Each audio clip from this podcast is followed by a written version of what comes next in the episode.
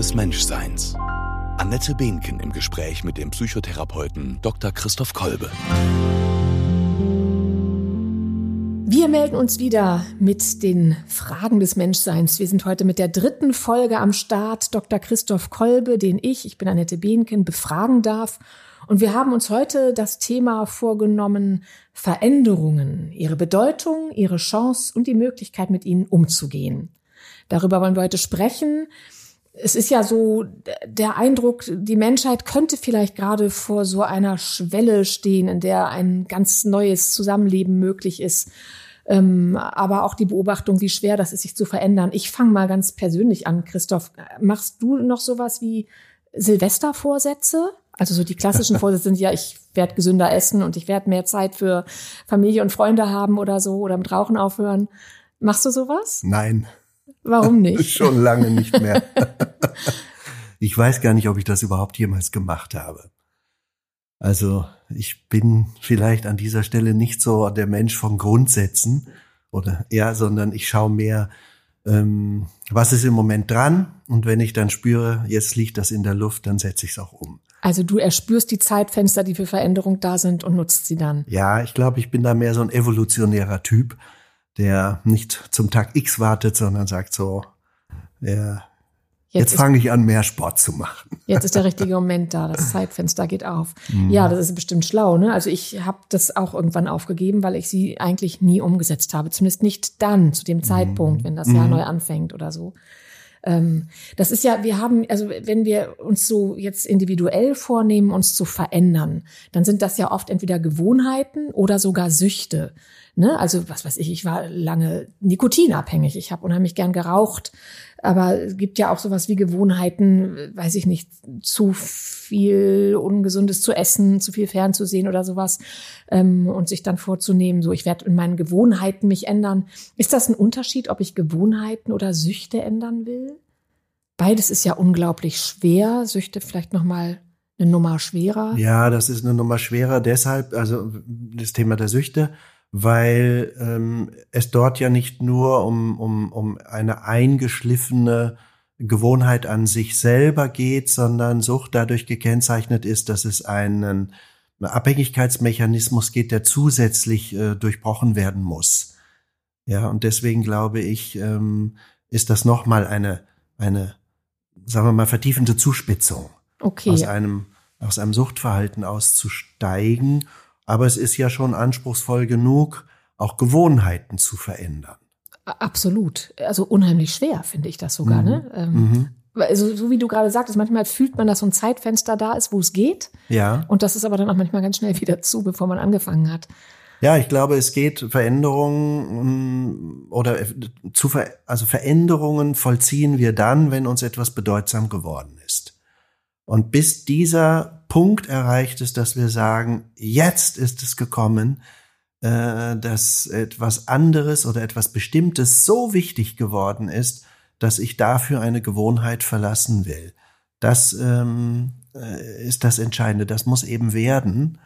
Und wenn das noch nicht hinreichend bedeutsam ist, dann wird es auch kaum einen Ausstieg aus der Gewohnheit geben. Kann man das denn beeinflussen? Also ich, wenn ich jetzt so an mich denke, das ist, glaube ich, da kann sich wahrscheinlich jeder mit eigenen Gewohnheiten und Süchten einklinken, wie schwer das war, mit dem Rauchen aufzuhören, obwohl ich ja genau wusste, also ich hatte ja ganz, es macht ja ganz viel Sinn, aufzuhören mit dem Rauchen. Das war mir ja immer klar. Mhm. Und trotzdem packt man es nicht einfach so, ne? obwohl mir klar ist, es ist besser für die Gesundheit, ich kann besser riechen und schmecken und ich selber rieche vielleicht auch besser, wenn ich nicht mehr rauche, es ist, kostet viel Geld und so weiter, also ganz viele Gründe, das zu lassen. Mhm. Und trotzdem ist es unglaublich schwer, ein ein, ja, wie soll man sagen, ein, ein Ziel zu haben, was das alles emotional überwiegt oder so. Was, was kann man da, kann man da was tun? Oder ist man dem hoffnungslos ausgeliefert? Du meinst, wenn man, wenn man sich im Grunde überlegt, äh, etwas ändern zu wollen, wie man dann in diese Nachhaltigkeit kommt, ja, es tatsächlich es, zu verändern? Es reicht ja oft nicht, ne, sich klar zu machen, es wäre besser, wenn ich die und die Verhaltensweise ändern würde. Also das, ja. die Einsicht ist ja oft da und trotzdem tun wir es nicht. Also der, der entscheidende Punkt ist, glaube ich, dass es nicht in der Einsicht stecken bleiben darf. Die Einsicht ist zu wenig, weil das ist eine rationale Ebene und der Mensch ist ein wesentlich emotionales, äh, äh, äh emotionaler, äh, ein emotionales Wesen, ja.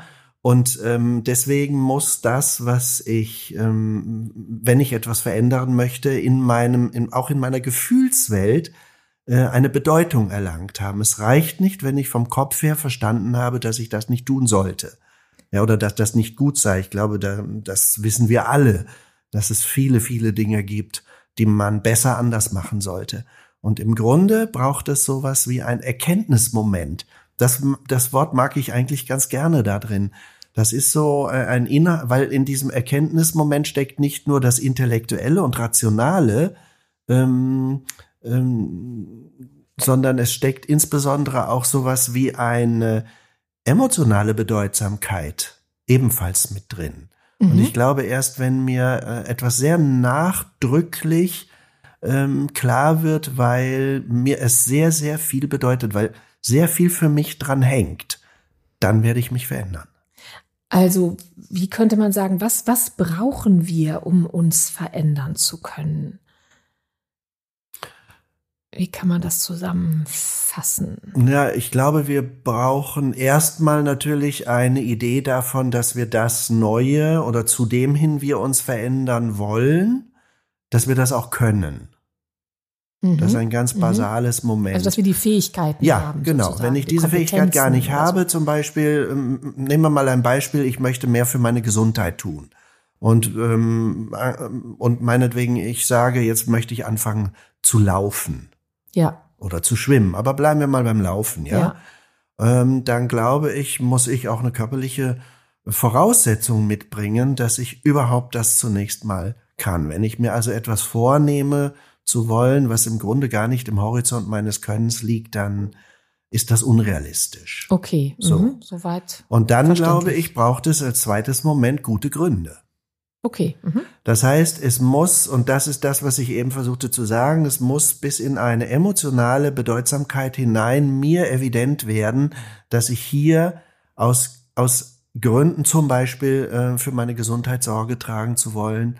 Oder meinetwegen, wenn ich eine, eine Verhaltensweise verändere, die ein Partner beklagt. Und wenn er dann sagt, wenn du dich da nicht änderst, dann verlasse ich dich dass mir deutlich wird, das will ich nicht. Also wenn es wirklich ins Gefühl geht und mich ja. wirklich emotional betrifft. Ja, und mein Herz dran hängt. Mhm, ah, also ja, wenn es einen, einen tiefen Grad an Bedeutung bekommt, mhm. dass ich merke, wenn ich das nicht tue, dann äh, geht etwas Wesentliches verloren.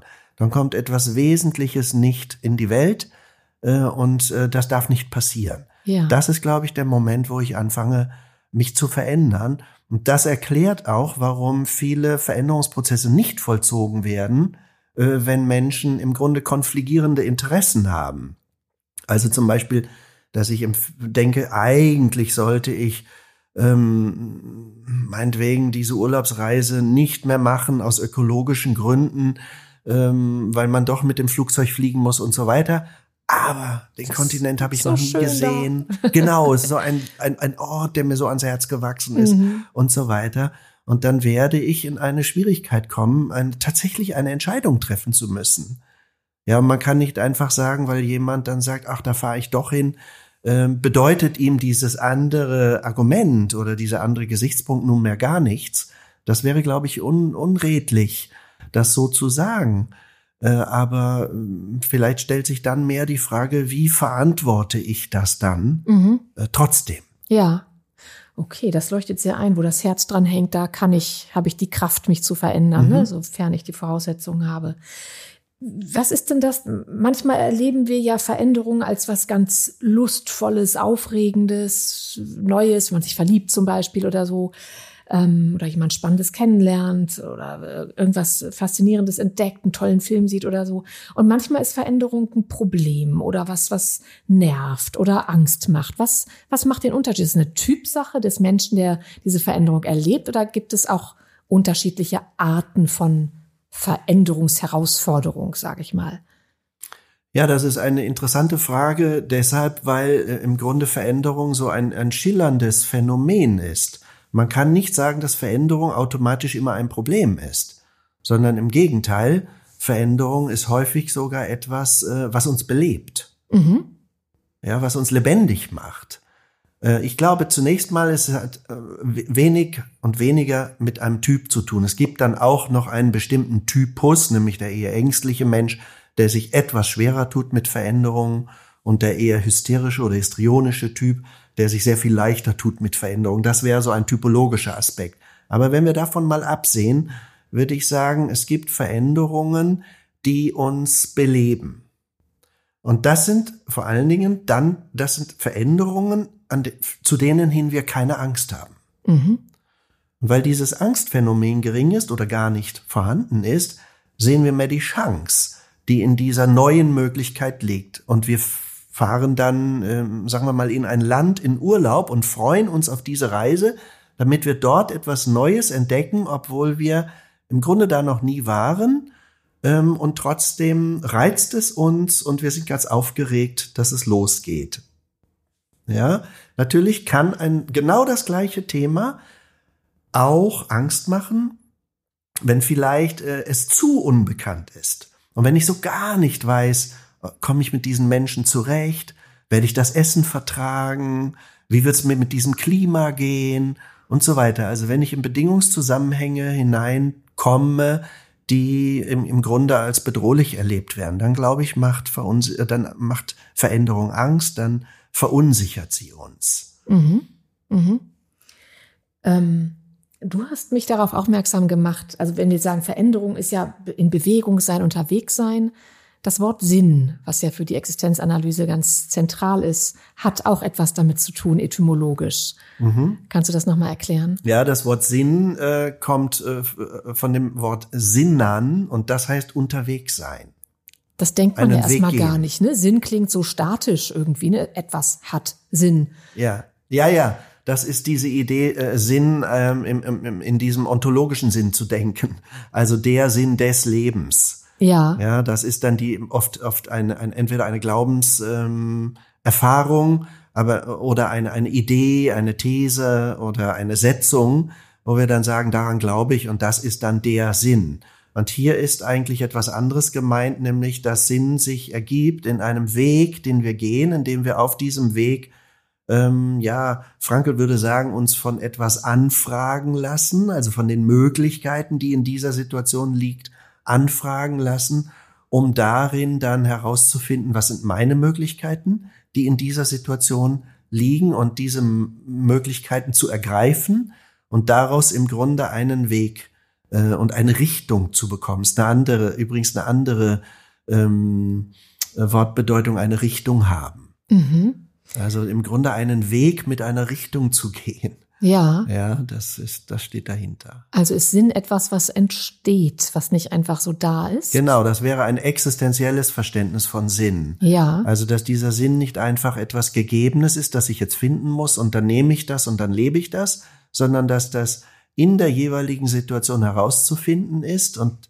das ist im Grunde dann auch das interessante Phänomen bei der Veränderung, nämlich zu entdecken und zu fragen, wo liegt ein Sinnmoment äh, in der Veränderung. Mhm. Und das ist vielleicht nochmal ein, ein, ein interessanter weiterer Aspekt in, in dieser äh, Frage, wie kommt es zur Veränderung?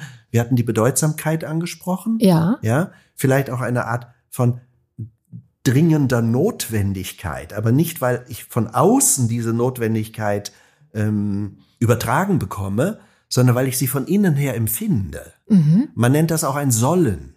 Ich spüre in mir, das soll ich jetzt tun. Wie ein Ruf, sagen ja manche, ja, auch gerade so im religiösen Kontext. Genau, da nicht? gibt's das auch. Da wird etwas oder? dringlich. Mhm. Ja, und so ist das im Grunde mit dieser Sinnanfrage auch, dass in dieser Situation eine Möglichkeit liegt, die mir dringlich wird. Ah ja. Und äh, diese Möglichkeit, weil sie dringlich wird, also und da wären wir wieder bei dem Aspekt der Bedeutung, der Bedeutsamkeit, daraus im Grunde entsteht die Kraft, diesen Weg zu gehen diese, die, diese Veränderung zu vollziehen oder aus der Gewohnheit auszubrechen. Okay, dann ist Sinn sowas wie eine Antwort auf eine existenzielle Anfrage, könnte man sagen? Ja, sagen wir es noch etwas anders. Also auf die Anfrage, die an den Menschen ergeht, hat dieser seine Antwort zu geben. Und wenn er die Antwort vollzieht, ist das im Grunde die Sinnerfahrung. Also ja. noch exakter gesagt wäre die Sinnerfahrung, ähm, diese, diese Erfahrung, die ich mache, weil ich mich dieser Möglichkeit, dieser neuen Möglichkeit hingebe. Ja. Weil ich sie lebe und vollziehe. Und im Tun, mhm. im Vollzug dieser Möglichkeit, äh, stellt sich dann die Sinnerfahrung für den Menschen ein. Das ist interessant. Also Sinn ist nicht nur ein gedankliches Konstrukt, sondern es hat was mit konkretem Tun und Handeln zu tun. Ja, das ist mit, sehr damit gut, gelebt genau. werden sozusagen. Ja, das ist ja. im Grunde eine ganz andere Art, über Sinn nachzudenken und Ja. Sinn zu verstehen. Ja. Nicht so sehr aus einer Idee heraus, die mir offenbar wird und an die ich jetzt glaube. Das ist wieder dieser Sinn des Lebens, sondern äh, hier würde es dann um den sogenannten Sinn im Leben gehen. Ah, man schön. nennt den einen Sinn den ontologischen Sinn und diesen, über den wir jetzt reden, nennt man den existenziellen Sinn. Das wäre der Sinn im Leben. Das ist der Sinn im Leben, den ich deshalb erfahre, weil ich eine gute Möglichkeit, die ich als Chance in dieser Situation sehe, verwirkliche. Okay. Wenn ich sage, es ist eben auch, hat etwas von ja, Antwort, vollzogene Antwort sozusagen auf eine Anfrage, dann komme ich jetzt mal mit der großen Frage. Wie fragt uns denn Corona an? Ja, das Thema Corona ist ja nun ähm, sehr bedeutsam geworden für uns alle, weil es so ein grundlegendes Thema ist und weil es auch so eine langanhaltende Dimension hat. Im Grunde werden wir vor eine Situation gestellt, der wir im Grunde nicht ausweichen können. Wir müssen uns ihr stellen. Und insofern müssen wir sie A sehr konkret bewältigen und das bedeutet natürlich für jeden Menschen sehr, sehr, sehr konkret etwas je Verschiedenes. Ja, und es gibt natürlich Menschen, die sind viel weniger von diesem Thema betroffen, weil alles sehr normal weitergeht oder weil sie finanziell sehr gut abgesichert sind und keine weitere Sorge an dieser Stelle haben. Andere stehen vor großen Herausforderungen, wie sie jetzt klarkommen müssen mit etwas. Aber natürlich ähm, stellt uns dieses Thema auch äh, vor eine Situation, wo wir innehalten müssen und uns jetzt fragen können und auch sollten und es ja auch tun, äh, soll einfach alles so weitergehen wie bisher? Mhm. Oder wollen wir uns verändern? Das ist ja der Bezug zu unserem Thema der Veränderung. Genau. Und müssen wir uns verändern und sollten wir uns verändern, weil uns diese Situation zu einem Innehalten bringt, dass wir Dinge in Frage stellen. Also müssen wir zum Beispiel diese ganzen weitgehenden Verabredungen machen, zu Terminen fliegen, die man vielleicht auch per Videochat ähm, klären kann miteinander. Ähm, sind diverse Unternehmungen wirklich notwendig? Ähm, kann man auch anders äh, leben? Kann man in anderen Zusammenhängen ein gutes, ein glückliches Leben führen? Das sind alles Fragen, die jetzt aufbrechen. Genau, das sehen wir ja ganz deutlich, ne? dass, dass, dass man sich fragt, sind jetzt nicht auch Schritte möglich, die bisher vielleicht nur gedacht werden konnten und jetzt Mhm. können wir sie endlich gehen und was weiß ich, sei es das bedingungslose Grundeinkommen, sei es, wie gehen wir mit, mit Flügen um, wir haben gerade schon mal gesprochen, oder mit dem Fleischkonsum, das sind ja alles Themen, die gerade sehr aktuell sind. Ähm, ja, wie, wie, aber es ist ja so der Eindruck, einerseits wollen wir die Veränderung und wollen irgendwie, weiß ich nicht, die Welt verbessern und verändern und es fühlt sich so an, als wäre da jetzt ein Zeitfenster aufgegangen, aber irgendwie ist auch der Eindruck ähm, oder die Frage, schaffen wir das? Geht uns gleich die Puste aus und wollen wir nicht auch irgendwie zurück zum Gewohnten und einfach zu Hause in Ruhe sein und alles soll wieder so sein wie vorher, weil Hm. Ja, das ja. kennen wir und das ist vertraut und nicht so anstrengend. Es ist ja auch wahnsinnig anstrengend, sich ständig zu verändern. Hm. Ja, ja, Was, wie schätzt du das ein? Ja, ich glaube, es ist beides wahr. Also der Mensch ist ein gewisses Gewohnheitstier und liebt es, äh, wenn er sich mh, vielleicht Themen erobert hat, dass er darin auch sich aufhält und auskennt und nicht immer wieder neu aufbrechen muss und losgehen muss. Auf der anderen Seite wird es auch langweilig wiederum, wenn wir äh, uns nur im Gewohnten aufhalten und wir lieben die Herausforderungen. Die Glücksforschung sagt deshalb, oder ein, ein, ein äh, Psychologe, Manet Sperber hat das mal genannt, Glück ist eine Überwindungsprämie. Ach, das ist ja schön. Also der sagt quasi, äh, wir brauchen etwas, äh, zu dem wir uns hinstrecken, zu dem wir erst hinreifen müssen, das wir zu überwinden haben und dann erleben wir dieses Glück, das gemeistert zu haben. Das kennt man ja auch im Sport, Ja. dass man sich Ziele setzt und sagt, das schaffst du ein bisschen schneller, den Berg kommst du auch noch hoch und so weiter. Ja, und an dieser Stelle glaube ich, ähm, das scheint mir ganz wesentlich zu sein. Es ist sehr schwierig äh, zu sagen, keiner wird das jetzt äh, definitiv sagen können, wird sich die Welt nach Corona äh, verändert haben. ich glaube, sicher wird es Veränderungen geben, aber alles wird jetzt vom Menschen abhängen, wie er Entscheidungen trifft aufgrund dieser Situation. Natürlich wird es sehr radikale, zumindest für eine Zeit Veränderungen geben, die, ähm, weil ja diese Krise uns jetzt zu einem Umgehen herausfordert, das uns noch lange, lange Zeit beschäftigen wird. Alleine, welche materiellen Mittel aufgewandt werden, um diese Situation zu meistern. Da werden wir noch lange, ähm, auch, auch über Generationen vermute ich, ähm, mit zu tun haben, äh, mhm. äh, das zu bewältigen. Und das hat mhm. ja manifeste Folgen. Mhm. Manche sagen nun, das ist tatsächlich ein Zeitfenster, was jetzt aufgeht. Ja. Äh, manche meinen auch, dass äh, das schon vor Corona begonnen hat. Mhm. Also dass ein Bewusstseinswandel oder ein, ein, ein, eine äh, Themen ins Bewusstsein treten, zum Beispiel Achtsamkeit im Umgang mit äh, Natur. Mhm. Also äh, die Bedeutung von Nachhaltigkeit äh, für Prozesse und Phänomene und so weiter. Und dass das im Grunde ähm, jetzt ein, ein, ein, eine, eine Turbo-Entwicklung bekommt, die durch diese Krise eine unglaubliche äh, Dynamik und, und, und Geschwindigkeit bekommt, dass diese Fragen sich zuspitzen.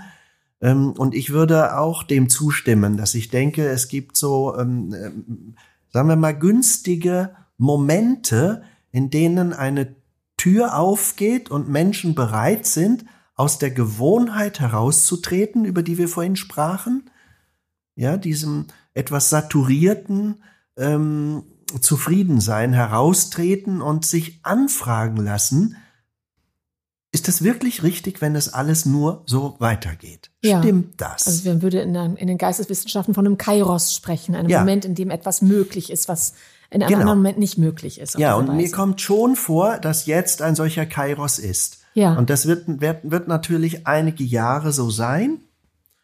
Und dann denke ich, wird es wieder zu einer Phase kommen, in der sich diese neuen Errungenschaften äh, festigen werden. Ja, von daher muss man gucken, äh, ob in dieser Phase wirklich ähm, ein, eine Nachdrücklichkeit und Nachhaltigkeit im Sinne von Veränderungen und äh, neuen Entwicklungen gefunden werden kann. Und das wird sehr davon abhängen, ob Menschen ähm, gut, also gute Gründe äh, für sich finden, die, äh, aufgrund derer sie sagen, jetzt will ich mich ändern. Also das heißt, diese guten Gründe müssen eben so, wie du es am Anfang ja auch gesagt hast, wirklich, das müssen Herzensgründe sein, ja? Richtig. Wir müssen, da muss uns das Herz bluten, wenn es so nicht kommt. Und das ist die große Frage, blutet es uns genug, wenn, weiß ich nicht, weniger Flugzeuge fliegen, Fleisch anders produziert wird oder so oder eben nicht. Ganz genau. Mhm. Und, und ich glaube auch, dass es übrigens, wenn wir es gesellschaftlich jetzt betrachten, ein Diskurs. Also, dass wir im Grunde auf der Basis dieser guten Gründe dann äh, miteinander eine Entscheidung treffen und dass auch eine Gesellschaft, eine Politik, die ja im Grunde die Verantwortung hat, Entscheidungen zu treffen, im demokratischen Sinne, dass man um diese Gründe miteinander ringt, ja. dann aber auch einen Spielraum sieht, ähm, im Hinblick auf das gesellschaftliche Bewusstsein diese Entscheidung jetzt treffen zu können, mhm. weil eine gesellschaftliche Idee ähm, äh, da ist, die im Grunde das auch akzeptiert und respektiert, dass in dieser Weise oder sogar, äh, dass es der Gesellschaft und dem gesellschaftlichen Bewusstsein Rechnung trägt, dass in dieser Weise entschieden wird. Ja. Ja, und da, und das, da, da wandelt sich, glaube ich, gerade eine Sensibilität mhm. für Fragestellungen, wie gehen wir miteinander um, wie nachhaltig müssen wir denken und sollen wir denken, stimmen ähm, unternehmerische Entscheidungen, wenn sie nur für den für einen, einen sehr kleinen, überdachten Zeitraum gedacht ist, müssen wir da nicht in anderen und größeren Zeiträumen denken. Natürlich überhaupt das Bewusstsein für das Klima und diese Dinge. Also ich glaube, da gibt es gerade äh, eine sehr deutliche, ähm, zumindest Bewusstheit für diese Frage. Und mir kommt vor, soweit ich das verfolgen kann, dass es schon einige ähm, Lenker gibt, die in Unternehmen das Sagen haben, die wesentlich äh, dafür Sorge tragen, dass Entscheidungen in diese Richtung getroffen werden. Mhm, das wäre ja wunderbar. Und äh, kann man denn sagen, dass diese ganzen, ja, diese, diese ähm, Voraussetzungen für Veränderung oder diese Dynamik, die eine Veränderung hat, dass das was da fürs Individuum gilt, genauso für die Gesellschaft gilt. Also, dass man, dass das Herz dranhängen muss oder dass ich ein Ziel vor Augen haben muss oder dass ich vielleicht auch diese Phasen habe, wo Veränderung möglich ist und dann wieder Phasen, wo, wo ich eher zur Ruhe kommen muss oder so. Ist das, sind das dieselben Gesetzmäßigkeiten, was fürs Individuum gilt, gilt für die Gesellschaft? Na, die Gesellschaft ist ja kein, äh, keine Abstraktion, sondern die Gesellschaft ist ja die Zusammensetzung der Individuen. Ja. Ja, und von daher glaube ich, ist es der Mainstream äh, dieser, dieser, dieser, ähm, dieses Bewusstseins, Ja. dieser Dringlichkeit, dass das nicht nur einer ist oder eine Gruppe oder die Gruppe, die dort demonstriert, sondern dass sie etwas repräsentiert, äh, selbst wenn es Einzelne sind, äh, dass, sie, dass diese etwas repräsentieren, was im Grunde das Bewusstsein vieler Menschen ist. Ja. Und wo viele Menschen sagen, das ist eine richtige Bewegung in diese Richtung zu denken. Und ich glaube, das braucht dann den Mut von Menschen, die die Geschicke lenken, dass sie das aufnehmen und sagen, in diese Richtung führen wir Entwicklung weiter. Und dann würde, dann wird sich äh, radikal etwas ändern. Vieles ändert sich natürlich auch aus der absoluten Notwendigkeit. Ja, wenn es dann keine andere Möglichkeit mehr gibt, dann muss ich mich Ja. der Entwicklung und Veränderung stellen. Und Ja. das ist jetzt auch ein bisschen der Fall. Ja. Ja, Ja, so wie bei Krankheiten oder so, ne? Das Ja. Ist ja vielleicht, ist, ja, ist ja gerade auch eine Krankheit, die die ganze Welt irgendwie gepackt hat. Ähm, und diese Phasen, du hast gerade davon gesprochen, es scheint, haben viele ja den Eindruck, gerade ist so ein Fenster aufgegangen, wo wir ähm, auch willens sind, uns zu verändern. Und dann kommt wahrscheinlich wieder eine Ruhephase. Ist das so ein, würdest du sagen, das ist so eine klassische Bewegung, die, die wir immer wieder haben, also dass wir immer wieder auch Zeiten brauchen, wo wir das Gefühl haben, wir kommen an und dann wieder den Aufbruch wagen, dass das so wellenförmig vonstatten geht? würde ich so sagen. Also im Grunde ist das ganze menschliche Leben Bewegung. Mhm. Und damit ist letztlich alles immer in Bewegung und in Veränderung. Mhm. Aber ich denke, das Maß der Veränderung muss ein Ausmaß haben, so dass ich spüre, ähm, ja, ich bin darin nicht überfordert. Ja. ich kann ja wie wie im Sport auch und äh, an, an, in anderen Dingen. Ich kann für eine Zeit äh, einen Spurt machen. Ja. Ich kann für eine Zeit jegliche Kraft zusammennehmen und sagen, das ähm, meistere ich jetzt. Mhm. Ja, oder dieser Herausforderung stelle ich mich oder dieses berufliche Projekt bringe ich jetzt zu Ende. Mhm. Ja, oder diesen Umbau, den ziehe ich jetzt durch und ähm, äh, verzichte auf Schlaf und auf alle möglichen äh, sonstigen Bedingungen. Aber das werde ich nicht als einen Dauerzustand Ja. leisten können. Dann muss es auch wieder ähm, eine gewisse Gleichförmigkeit geben, in der wir auch äh, anderen Interessenslagen, die unser Menschsein ausmachen, folgen können. Mhm. Ja, und insofern glaube ich, hat es Rhythmen. Also Veränderung darf nicht überfordern, damit wir sie auch wagen sozusagen. Genau. Mhm. Und gleichzeitig darf es nicht, und das wäre die, das, das, das Negativ, der Negativpol, darf es nicht zu einem Stillstand kommen. Das ist Ja. das dann im Grunde eine Stagnation aus diesem, aus diesem Aufruhen, ja, und Ausruhen eine Stagnation wird. Im Grunde heißt das ja, ähm, ähm, also Veränderung bedeutet ja eigentlich, dass ich mich der Gesamtheit der Wirklichkeitsbezüge immer stellen können muss. Okay. dass ich mich der noch mal- Gesamtheit der langsam, ja. Wirklichkeitsbezüge immer stellen können Mhm, muss. mhm. Und diese Wirklichkeit ist ja nicht ähm, fix definiert, Ja. Sondern Mhm. diese Wirklichkeit ist wiederum äh, Ausdruck unserer Gestaltungen. Ja. Also A, A der schicksalhaften Ereignisse, die passieren, und B unsere Gestaltungen. Also insofern ist sie immer im Wandel. Und deswegen ist es notwendig, sich diesem Wandel immer wieder neu ähm, stellen zu können. Mhm. Also zu müssen und zu können. Ja. Und gleichzeitig ist das aber auch das, was uns lebendig hält. Mhm. Ich glaube aber, das ist auch etwas, was der moderne Mensch können muss. Ja. Und weil jetzt diese Veränderungsprozesse in unserer heutigen Zeit extrem schnell gehen, und das ist, glaube ich, wirklich ein Merkmal, das ist spezifisch für unsere Zeit. Es gab andere Zeiten, in denen Veränderungsprozesse sich wesentlich langsamer vollzogen und dadurch hatte, oder, oder ab und zu gab es dann so ein eruptives Element, ja, also äh, ein revolutionäres Mo- Moment, das eingegriffen hat und dadurch gab es dann wieder eine ganz andere Situation, der man Ja. nachkommen musste, aber dann lief die wieder für lange Zeit.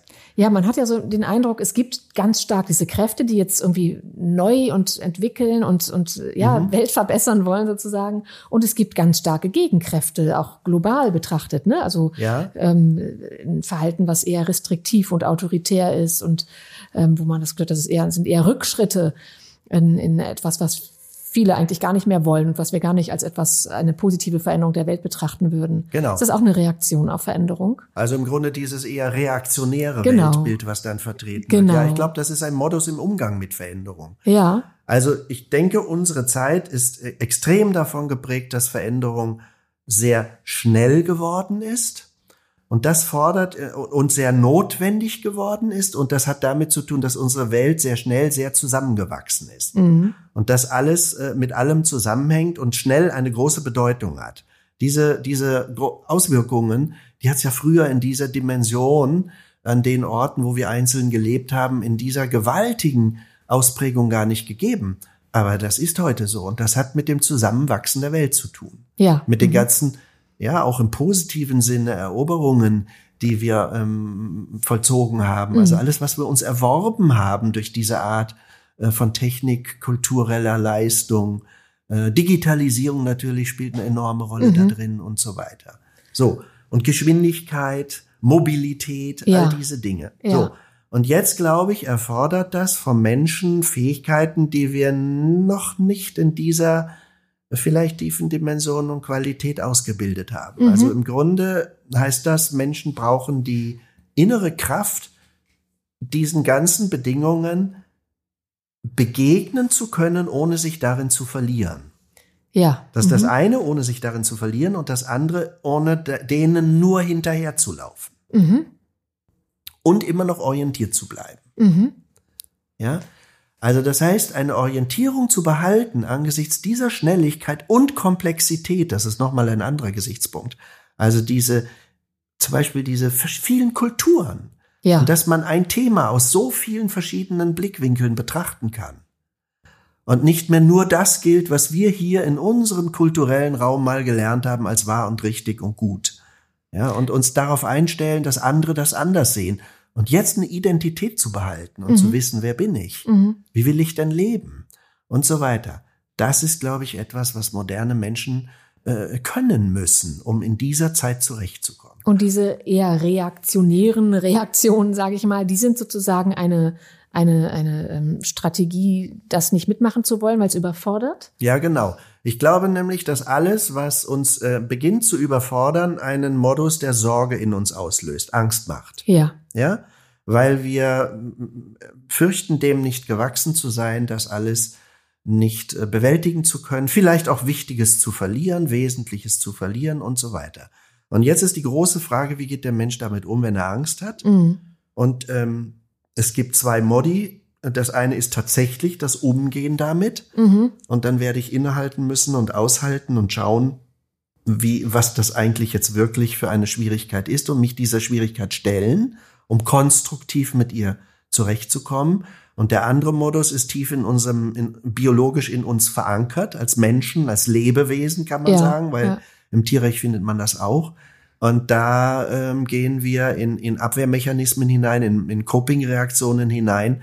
Und ähm, eine davon ist zum Beispiel, die Welt wieder einfacher zu machen. Mhm. Also die Komplexität zu redu Kann reduzieren. ja, auch verstehen. Bisschen, mit einfachen Weltbildern und dann weiß man wieder, wo die Orientierung ist, wo ja. rechts und links ist und wo man langgehen soll. Aber ich glaube, da kommen wir nicht mehr hin zurück, weil wir diese ganze Vielfalt kennengelernt haben und die vielen Entwicklungsmöglichkeiten. Und genau. Ähm, ich glaube, es wird nur einen Weg nach vorne geben ja. und der heißt, dass wir nach und nach ähm, äh, ja uns dieser dieser Idee der Komplexität stellen müssen. Vielleicht werden wir mehr noch ähm, schauen müssen, wie kann man Menschen äh, es ermöglichen, diesen Weg mitzugehen, mhm. dort, wo sie Sorge haben. Mhm. Dass man nicht nur einfach betont, du musst nach vorne gehen, ja, ja und jetzt werde eben schneller und kriegt das eben hin und kriegt das so einen appellativen Charakter.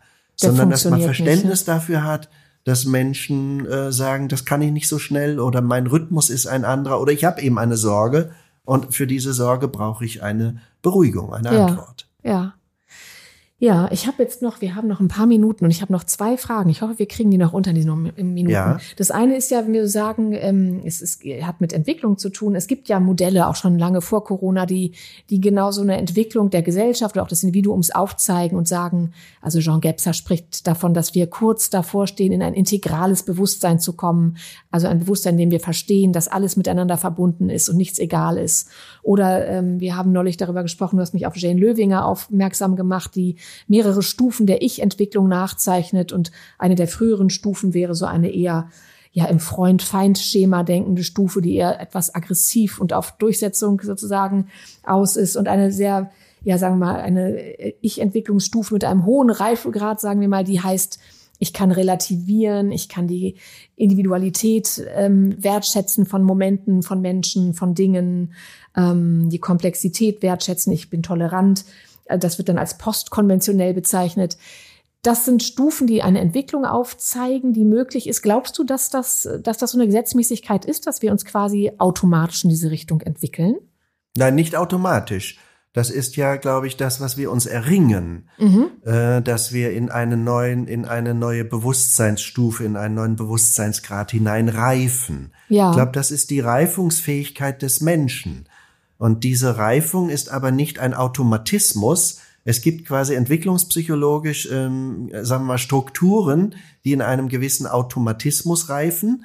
Das betrifft mehr das Strukturelle, mhm. das strukturell in uns angelegte. Das, das entwickelt sich in dieser Weise. Ja. Und dann, wenn wir von der existenziellen Ebene äh, es eher betrachten, dann ist der Mensch eigentlich mehr äh, jemand, der erst durch seine Entscheidungen zu dem wird, der er ist. Mhm. Und diese Entscheidungen, die, ähm, ähm, sagen wir mal, die mh, hm, beinhalten diese Herausforderungen und die versuchen auf diese Komplexität äh, zu antworten, indem äh, dieser Wirklichkeit, so wie sie ist, Rechnung getragen wird. Mhm. Ja?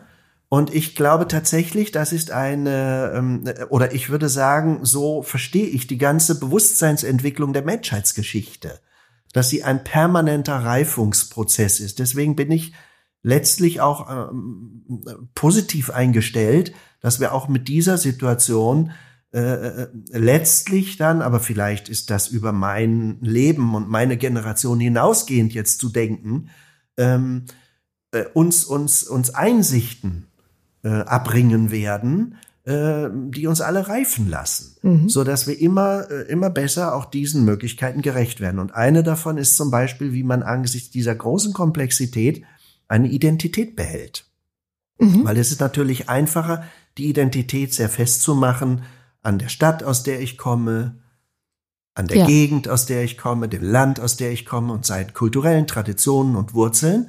Und wenn wir jetzt sagen, die Welt ist aber sehr viel zusammengewachsener, dann heißt das ja, ich, selbst wenn ich woanders bin oder gar nicht mehr dort bin, wo ich herkomme, wie behalte ich trotzdem ähm, meine Identität? Und das ist gemeint mit diesen ähm, ja, Vertretern, die sagen, da gibt es ein universales Bewusstsein äh, für den Menschen äh, und so weiter. Mhm, mh. Eine, ich weiß gar nicht, ob es wirklich eine kleine Frage ist. Ich, ähm, zum Abschluss. Es gibt ja so Sinnsprüche. Manche Menschen leben mit Sinnssprüchen. Jemand, den ich sehr schätze, hat wirklich den Sinnspruch gewählt. Nur wer sich ändert, bleibt sich treu. Stimmt das? Das ist ein spannender Satz. Nur wer sich ändert, bleibt sich treu, weil er ja im Grunde äh, erstens zum Ausdruck bringt, Veränderung gehört zum Leben. Darüber sprachen wir schon. Ja, und wir sind notwendigerweise immer in diese Veränderung hinein geworfen, wenn man so will, mhm. und müssen uns ihr stellen. Und die Frage ist, ähm, worin bleibe ich mir treu, wenn ich mir darin treu bleibe? Okay. Ja? Ja. Also worin bleibe mhm. ich mir treu in der Veränderung? Und ich würde äh, sagen, wenn ich ein bisschen drüber nachdenke jetzt, es ist diese Lust, dass ich in dem Neuen und, und, und das Interesse und die Entdeckung, dass ich in dem Neuen der Veränderung immer etwas Herausforderndes, Sinnstiftendes finde, das mich reicher macht, ja. das mhm. mich voranbringt, mhm. das mich mich entwickeln lässt, vielleicht auch könnte man sagen, mich erwachsen, immer erwachsener werden lässt. Und so bleibt eigentlich das Leben auf diese Weise immer spannend. und ist nicht langweilig, weil es dann irgendwann zu Ende ist und ich eh schon alles kenne, sondern ich bleibe offen. So ein bisschen wie ein staunendes Kind, das die Welt entdeckt und begreifen will. Das ist doch eine, also ein wunderbares Schlusswort, weil es so einen optimistischen Blick auf die, ähm, die Chancen, die Veränderung mit sich bringen wirft. Und hoffen wir, dass wir als ganze Gesellschaft, als, als weltweite Menschheit erwachsener werden und sehen, wie uns Veränderungen auch bereichern und ein paar Schritte vorangehen. Vielen, vielen Dank dir, Christoph, für dieses Gespräch. Herzlichen Dank, Annette, für deine tollen Fragen. Schön, dass Sie wieder dabei waren. Wir melden uns in ein paar Wochen wieder mit der nächsten Folge der Fragen des Menschseins. Wir waren wieder zu Gast im Überwegs, einem Co-Lab mitten im Herzen Hannovers, über den Dächern Hannovers, wo ganz viel Kreatives erdacht wird. Und ja, bis zum nächsten Mal folgen Sie uns gerne auf Facebook unter Fragen des Menschseins. Lassen Sie uns gerne Ihre Fragen und Kommentare dort oder besuchen Sie unsere Homepage fragen-des-menschseins.de. Bis zum nächsten Mal. Tschüss. Fragen des Menschseins.